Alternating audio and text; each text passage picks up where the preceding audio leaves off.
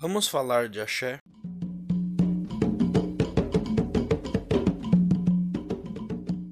Bem, nosso podcast tem como proposta trazer uma abordagem um pouco diferente sobre as religiões de matriz africana, sobre a Umbanda, sobre o Candomblé e sobre o próprio culto aos orixás na África.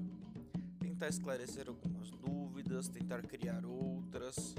Nós não estamos aqui como dono da verdade, e sim apenas como ferramenta para criar novas dúvidas, para estimular novos estudos, para trazer novos questionamentos. A ideia aqui é introduzir um pouco de cada assunto e deixar por conta de cada um que pesquise, se aprofunde, se interesse naquilo que lhe convém. Inicialmente a proposta é será um programa com episódios fechados. Cada programa falaremos sobre um orixá com alguns episódios especiais. O primeiro episódio que vocês vão ouvir a seguir tem como intuito falar sobre as diferenciações da religião na África, o culto dos orixás na África e o culto aos orixás no Brasil, seja ele por meio da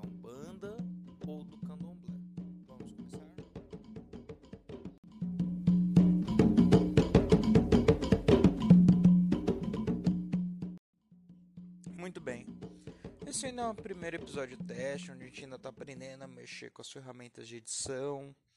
Estamos aprendendo como trabalhar com a mídia podcast. Então, perdoe pela falta de profissionalismo. Porém, eu creio que o mais importante aqui, ao menos nesse momento, é o conteúdo, é o que a gente pode trazer. Começar a aprender a trabalhar com as ferramentas, vamos começar a aprender a a como utilizar do, da, do, da própria mídia podcast, a fazer as edições, a introduzir as vinhetas. Então, assim, perdoe por toda a parte mal ajambrada, né, por assim dizer. Mas como prometido, né, vamos dar um, um primeiro episódio mais curto, de apenas alguns poucos minutos, para dar uma introduçãozinha sobre o que, que é o culto aos orixás, né? Qual é a diferença do culto aos orixás no Brasil? Qual é a diferença do culto aos orixás na África? A diferença do culto aos orixás na Umbanda e a diferença do culto dos orixás no Candomblé. Que cada uma dessas coisas, embora ligadas, são coisas diferentes, né? trazem significados diferentes e funções diferentes. Na África, o culto aos orixás ele se dá por regiões, cada região tendo o seu ou seus orixás a serem cultuados. Não existe essa amálgama de orixás, essa junção de orixás que tem no Brasil pela África. Em cada região da África se cultua um ou alguns orixás diferentes, mas onde se cultua Xangô, por exemplo, não se cultua algum. Os pretos vinham dentro dos navios e a partir desse intercâmbio cultural, dessa conversa entre eles, que foram se aglutinando os orixás e criando novos cultos, novas formas de tratá-los, novas formas de cultuá-lo esse intercâmbio cultural que foi havendo já a partir não dos navios só, mas principalmente, mas a partir da própria venda de escravos na África, ali em Benin, Guiné, Baía dos Escravos. Chegando no Brasil, né, já com com algum tempo de assentamento, adaptações linguísticas já já ocorridas, eles se organizavam para poder cultuar os seus orixás e não dava para cada cada indivíduo como única parte fazer o culto só. Então eles se juntavam para fazer a festa ao deus Xangô, de.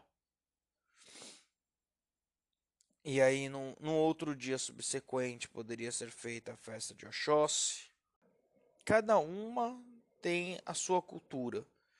No Brasil, os africanos que vieram como escravos, vieram presos nos navios negreiros, eles viam cada um de uma região diferente, com uma cultura diferente, o seu orixá, seu deus, a sua, o seu culto, a sua crença.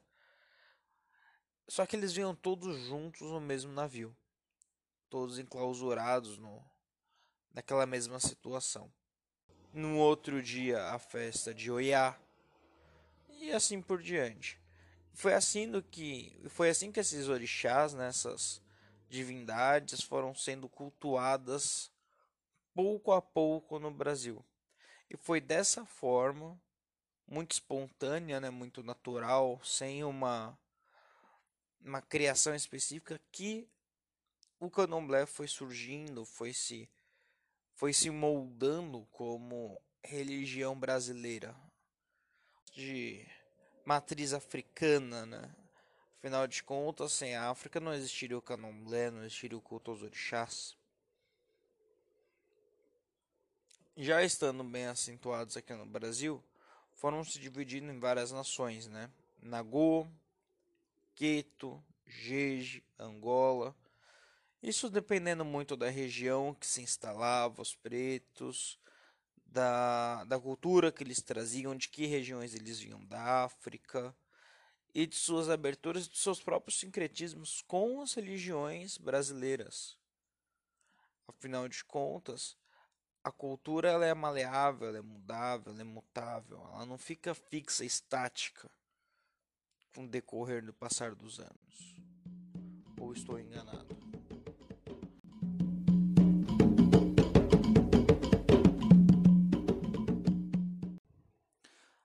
Agora que já conseguimos compreender previamente como o culto aos orixás chegou até o Brasil, vamos entender um pouco o que é o culto aos orixás. Na África, assim como no Brasil, o culto aos orixás está diretamente ligado à ideia de ancestralidade. Um ancestral comum, divino, que por sua vez traz poderes e habilidades de controlar a própria natureza em questão, como o controle da água doce, da água salgada, toda a forma da natureza, dos raios, dos ventos.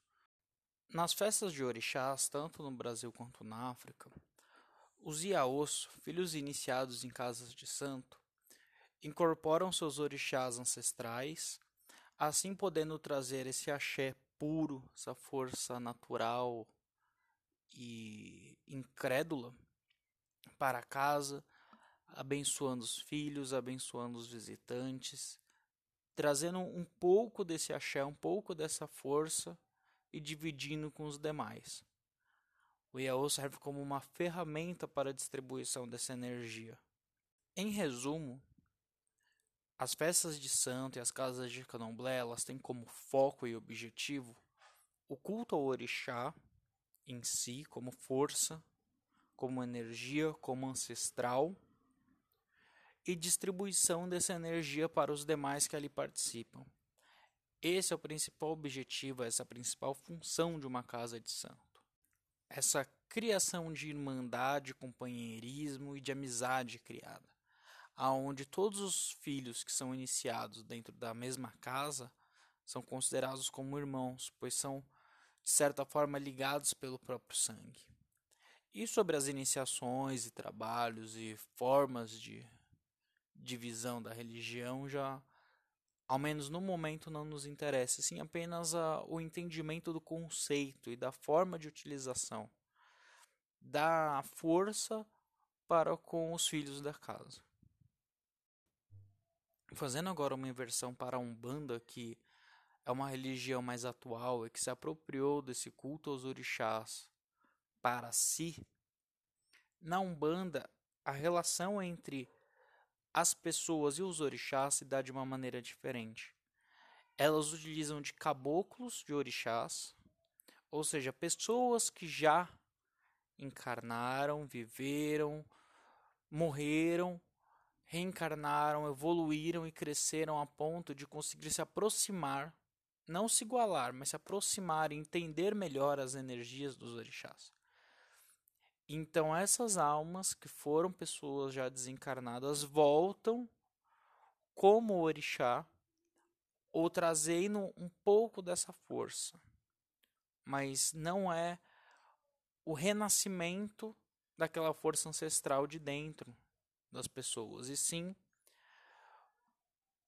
a necessidade de que um, um desencarnado venha e trabalhe ali aquela energia e que faça essa força girar ali dentro. Né? Sem isso, dentro de uma casa de umbanda, não conseguiria trabalhar com a energia de um orixá. Para se poder trabalhar com as energias de orixás, são necessárias inúmeras coisas, desde o corte dos animais, as oferendas, as cantigas. Existem uma série de etapas que são importantíssimas e de forma alguma podem ser burladas, mas que por meio desses caboclos de orixás, esses mestres falangeiros, se consegue trazer um pouco desse axé e trabalhar com ele. Diferente das casas de candomblé, as casas de umbanda elas têm como função primordial a ajuda ao próximo, a caridade. Foco principal é esse, aonde as entidades como um preto velho, um baiano, um exu vêm para conversar, auxiliar, guiar e conseguir fazer esse intermédio entre as pessoas e os orixás, conseguir fazer essa ligação entre essa força ancestral e a pessoa sem a necessidade de todo aquele trabalho, mas nunca lidando diretamente com essa força ancestral, e sim sempre, isso é sempre bom entender essa diferença, porque é uma das partes mais difíceis e mais complexas das pessoas entenderem. Que quando se está dentro de uma casa de umbanda, você vai estar lidando com um caboclo de orixá. O que não é demérito algum, e sim apenas um adendo de saber com que se está lidando, de saber com que força está trabalhando e como você está trabalhando com aquela força. Aquele baiano, aquele cigano, aquele exu, ele vai fazer esse intermédio entre você, a pessoa que está se consultando, e o caboclo de orixá, para que assim esse caboclo que tem uma faísca daquele axé, daquele orixá, consiga conceder este essa força, esse axé e assim conseguir alcançar ó, algum trabalho ou conseguir quebrar alguma demanda. E muitas vezes nem isso. Muitas vezes o consulente que entra dentro de uma casa de umbanda, ele não precisa de um trabalho, ele não precisa de um ebó, ele não precisa de um banho. Ele precisa de um conselho. Em minha opinião, na grande maioria das vezes, a parte mais importante é o conselho, a conversa, aquele espírito que está lá, ele já tem uma carga de vida, de vidas, na verdade, que o qualifica para conversar, para aconselhar e para guiar. Não que ele seja perfeito, porque não é, afinal de contas, ele está lá ainda para aprender, ele está lá ainda para evoluir. Mas ele tem muito mais experiência que qualquer um de nós, ele tem muito mais vivência do que qualquer um de nós. E ele tem a quem aconselhar mais que qualquer um de nós. Então, essa é uma parte de respeito, de amor, de paixão que nós temos que levar sempre que a gente entra numa casa de umbanda para pedir um carinho, pedir um conselho, às vezes ganhar um abraço, entender também o que está se ganhando, seja uma bronca, seja um trabalho ou seja um conselho. São partes dessas religiões que são muito importantes de se entender e de se compreender essas diferenças, tanto da religião do culto aos orixás na África, quanto à religião de candomblé no Brasil e ao toque de orixás aglutinado que existe no Brasil, quanto à utilização dessas forças e desse axé que existe dentro das casas de Umbanda. Todas são diferentes. O candomblé se apoia no culto aos orixás da África para poder se criar e se desenvolver e crescer, assim como a Umbanda se apoia no culto aos orixás do candomblé para poder se criar, se desenvolver e crescer, mas sempre respeitando seus limites e as suas capacidades.